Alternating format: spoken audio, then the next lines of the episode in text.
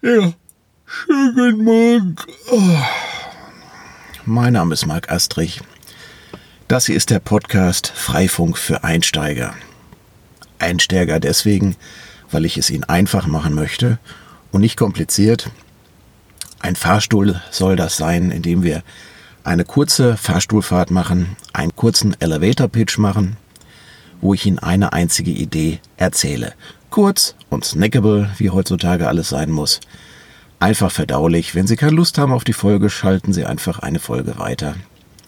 Und weil das ein Fahrstuhl ist, gibt es auch natürlich eine Fahrstuhlmusik. Und wie sich das für Fahrstuhlmusik gehört, ist die auch einigermaßen grausam. Wobei ich finde sie eigentlich lustig. Ja, so ist das normalerweise. Heute nicht. Zwei Menschen sind ermordet worden. Harmlose, normale Menschen. Und es ist so, wie es so oft schon ist. Sie wurden ermordet von einem Menschen, der ein bisschen krank ist im Kopf. Aus den üblichen Gründen. Angst vor dem Unbekannten, Angst vor dem Fremden. Oft auch in der Variante Angst vor dem Unsichtbaren eigentlich also so das Übliche, könnte man fast schon sagen. Der Haken ist nur, dass es zu dieser Tat vermutlich nicht gekommen wäre, wenn dieser Mensch nicht empfunden hätte, dass es eine Erlaubnis dazu gibt. Dass es einen Teil der Menschen da draußen gibt, die das richtig finden und es ihm erlauben. Dass er nur umsetzt, was andere Leute meinen. Ich empfinde es so, dass es gerade Kräfte in diesem Land gibt, die unter dem Deckmantel der Meinungsfreiheit eine strategische Verrohung der Sprache betreiben, mhm. um den Weg für Taten frei zu machen.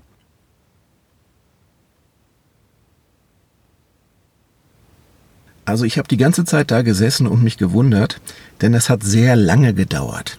Ich glaube, da war jemand im Urlaub. Und dann ist dieser jemand aus dem Urlaub wiedergekommen und dann war sie endlich wieder da. Die gute alte Forderung nach der Vollüberwachung. Man müsse doch dieses ganze Internet sehr viel stärker in den Griff bekommen können. Ui. Also, dass Sie mich nicht falsch verstehen, es geht selbstverständlich auf jeden Fall darum, wenn es eine Tat gibt, den Täter zu suchen. Und sollte es denn Möglichkeit geben, präventiv tätig zu werden, um eine Tat im Vorfeld verhindern zu können, habe ich da nun ganz bestimmt auch nichts dagegen, aber eben nicht durch eine Vollüberwachung, indem man kurzerhand jeden Menschen einfach die ganze Zeit voll überwacht, dass es ihm bloß nicht einfallen möge, etwas Illegales zu tun. Die Menschen, die für Vollüberwachung sind, die wünschen sich Sicherheit, die fühlen sich bedroht. Und diesen Wunsch kann man ja durchaus nachvollziehen aber er funktioniert eben nicht mit Vollüberwachung. Vollüberwachung bringt nicht Sicherheit für den Einzelnen. Vollüberwachung ist ein Herrschaftsinstrument der Mächtigen über ihre Untertanen.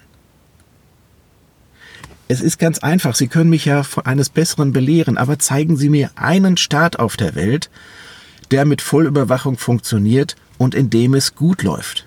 Das gibt es nicht. Vollbewachung ist gegen die freiheitliche Gesellschaft, in der wir alle leben wollen. Als Beispiel zum Beispiel schauen Sie sich Kuba an, schauen Sie sich Nordkorea an. Das sind zum Beispiel aktuell jetzt Staaten, in denen Vollüberwachung herrscht. Und keiner kann sagen, dass es da wirklich gut läuft.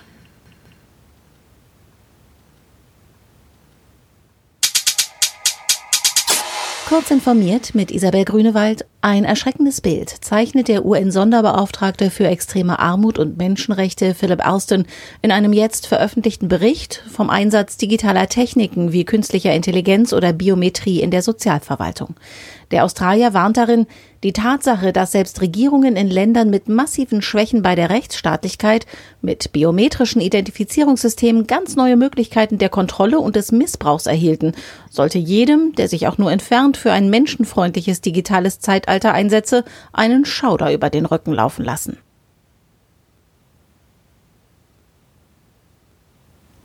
Doch, doch, hier im Podcast geht es um Freifunk, auf jeden Fall. Was ich Ihnen jetzt erzählen möchte, ist, dass es eigentlich nur um 7% geht.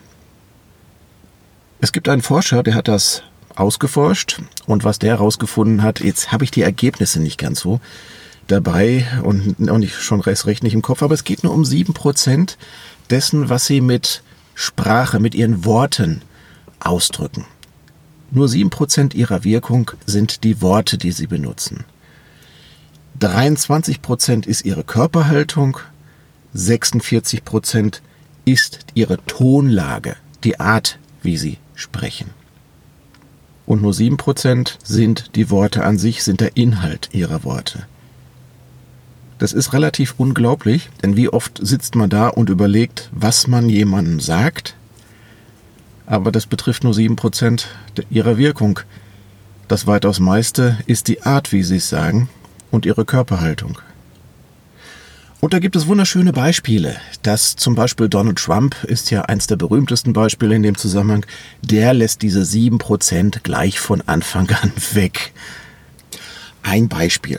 Donald Trump hat gesagt, falls die Türkei irgendwas unternimmt, was ich in meiner großen und unerreichten Weisheit für tabu erachte, werde ich die Wirtschaft der Türkei vollständig zerstören und auslöschen. Es geht um 7% Inhalt der Worte, die er an dieser Stelle komplett weggelassen hat.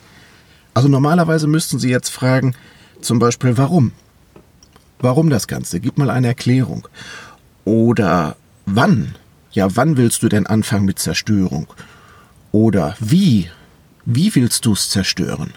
Das wären alle Sinnfragen, aber die stellen sie sich nicht, weil er einen rhetorischen Kniff macht und ablenkt davon, dass diese 7% Inhalt überhaupt nicht da sind. Und zwar indem er sagt, was ich in meiner großen und unerreichten Weisheit für tabu erachte. Und sie packen sich jetzt einen Kopf und sagen, was ist denn das wieder für ein aufgeblähter Blödsinn?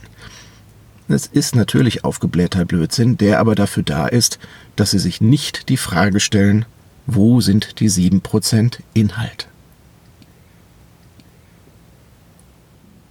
Also Donald Trump ist als rhetorisches Beispiel wunderschön, denn benutzt noch einen anderen Trick. Und zwar immer wenn er etwas von sich bläst, dann überlegt er vorher, was kann man mir denn vorwerfen, wenn ich das so sage? Und der Trick besteht ganz einfach daran, dass er seinem Gegner genau das vorwirft, was man ihm vorwerfen würde an der Stelle. Das ist auch nur ein relativ billiger rhetorischer Trick, auf den die Menschen aber reinfallen. Präsident Donald Trump hat dem nordkoreanischen Machthaber Kim Jong-un vorgeworfen, den Konflikt um das Atomprogramm des Landes rhetorisch eskalieren zu lassen. Er benimmt sich sehr schlimm, er sagt Dinge, die niemals gesagt werden sollten. Jo.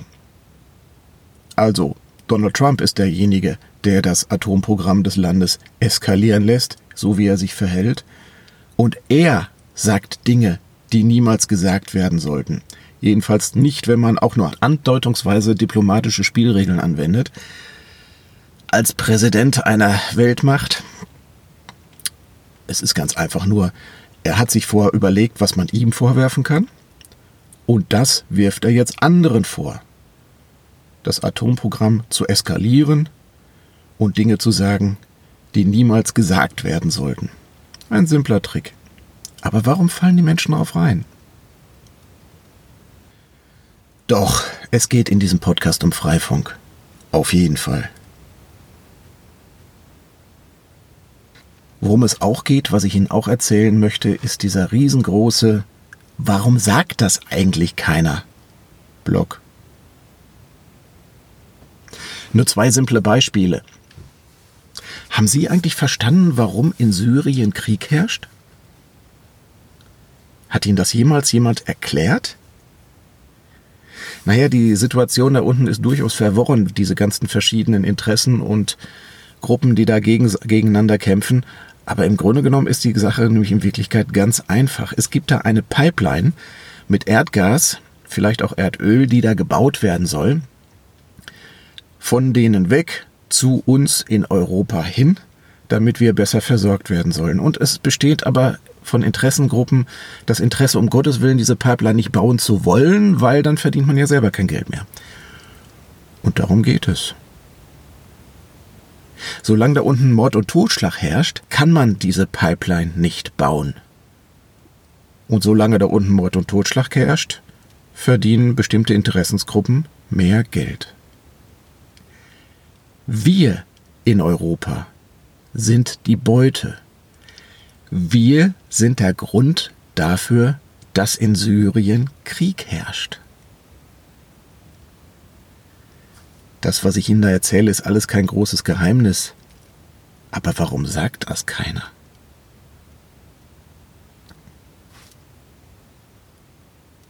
Ein anderes Beispiel. Sie hören immer wieder Diskussionen um Tierwohl, dass Tiere gequält werden, dass die Tierproduktion, überhaupt, was ist das denn für ein perverses Wort? Wie kann man Tiere produzieren? Okay, also, dass die Tierproduktion unmenschlich ist und die Tiere quält. Sie hören auch manchmal in der Diskussion, dass wir ja eine Wegwerfgesellschaft sind, dass wir sehr viele Lebensmittel wegschmeißen. Diese Diskussion kommt immer wieder auf. Also eigentlich geht es darum, dass Lebensmittel billig sind. Nur weil sie so extrem billig sind, können wir so viel auch verschwenden. Warum sind die denn so billig? Weil subventioniert wird ohne Ende in dem Bereich. Auch kein großes Geheimnis. Aber war Ihnen das klar? Warum spricht das keiner aus? Das sind nur zwei kleine kurze Beispiele, bei denen Sie meinetwegen auch gerne anderer Meinung sein können. Aber es gibt da einen riesengroßen Warum sagt das denn keiner Block da draußen?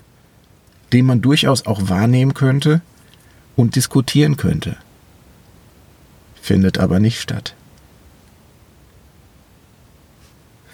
Was wir brauchen, das ist eine starke Zivilgesellschaft. Und Freifunk ist dafür so wichtig wie noch nie, denn Freifunk hat die Infrastruktur dafür. Okay, nur ein Teil der benötigten Infrastruktur, aber wir haben eine Netzwerkinfrastruktur. Eigentlich ganz einfach. Das Schlagwort ist starke Zivilgesellschaft. Und eigentlich ist es ganz einfach darum, Bock auf Meinung zu machen. Ich weiß auch im Detail jetzt nicht wie, aber wir haben da etwas Wertvolles. Wir haben die Infrastruktur und der Rest der Welt hat es nötiger als wir. Lassen Sie uns Freifunk internationalisieren. Lassen Sie uns großartige Technologien mit Freifunk zusammenbringen. Zum Beispiel WhatsApp als Beispiel. WhatsApp zu ersetzen durch einen Dienst, der nennt sich Delta Chat. Delta Chat möchte ich Ihnen deswegen ans Herz legen, weil er ein Problem löst, was die weitaus meisten anderen Programme in dieser Richtung haben, nämlich die Masse zu erreichen. Für Delta Chat reicht es aus, eine E-Mail-Adresse zu haben und dann könnte man da schon seine Empfänger mit erreichen. Also es löst ein Problem, es ist Open Source, möchte ich Ihnen ans Herz legen an der Stelle. Oder P-Hole zum Beispiel. Auf einem kleinen süßen Raspberry ein kleines süßes Programmchen installieren, mit dem man unerwünschte Netzwerkinhalte filtern kann.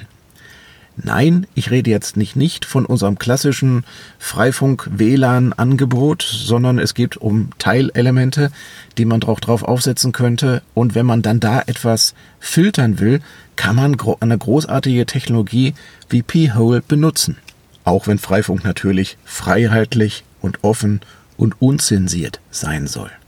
Oder Podcast, eine wunderbare, gute Technologie, die absolut stabil funktioniert und das auf Freifunk noch mit da drauf zu setzen. So könnte das alles aussehen. Also man muss nicht unbedingt alles komplett neu entwickeln, sondern einfach nur Technologien verbinden im Sinne für eine starke Zivilgesellschaft und Bock auf Meinung zu machen. So, das war's, was ich Ihnen unbedingt mal erzählt haben wollte. Die nächste Folge wird wieder ein ganzes Stückchen normaler sein als diese Nummer hier es geht auch um Spaß. Und das ist eben das Schöne dabei. Freifunk ist ein wunderschönes Hobby, was Sie sich da ausgesucht haben. Und wenn Sie Spaß haben an diesem Hobby, dann kommen wir auch mit unserer Gesellschaft ein Stückchen weiter. Also das ist das Gute mit dem Großartigen zu verbinden. Schön, dass Sie Freifunker sind, schön, dass Sie dabei sind. Die Zukunft wartet auf uns. Man braucht uns ganz dringend. Freifunk, das ist ganz, ganz viel mehr, als dass man den Leuten da draußen einfach nur ein bisschen Internet anbietet und ein bisschen WLAN und so, sondern wir müssen wirklich auch sehen, irgendwie den nächsten Schritt hinzubekommen. Und Sie sind dabei. Danke dafür. Mein Name ist Marc Astrich. Sie können mir eine E-Mail schreiben, wenn Sie möchten, an info.astrich.de. Die Einblendung, die ich hatte, das war von Heise Online. Kurz informiert heißt der Podcast, den Sie auch abonnieren können, gesprochen von Isabel Grünewald. Und die zweite Einblendung, die ich für Sie hatte, das war von Philipp Simon, ausgestrahlt im Podcast Satire Deluxe von WDR 5, die Folge vom 8.9.18. Und den Herrn Simon habe ich an dieser Stelle ein bisschen unsachgemäß zusammengeschnitten, so dass seine Meinung nicht im vollen Umfang transportiert werden konnte an der Stelle. Und deswegen wiederhole ich jetzt nochmal ganz kurz die volle Sequenz. Abonnieren Sie ruhig, kurz informiert und Satire Deluxe. Diesen Podcast lasse ich ausklingen mit den ungeschnittenen Worten von Philipp Simon. Ich empfinde es so, dass es gerade Kräfte in diesem Land gibt, die unter dem Deckmantel der Meinungsfreiheit eine strategische Verrohung der Sprache betreiben, mhm. um den Weg für Taten frei zu machen. Es ist auf der anderen Seite aber das große Dilemma von der freiheitlichen Demokratie. Denn wir verteidigen Dinge wie Meinungsfreiheit eben auch für diejenigen, die unter Umständen genau das Gegenteil von der freiheitlichen Demokratie wollen, solange es sich zumindest um eine Meinung handelt.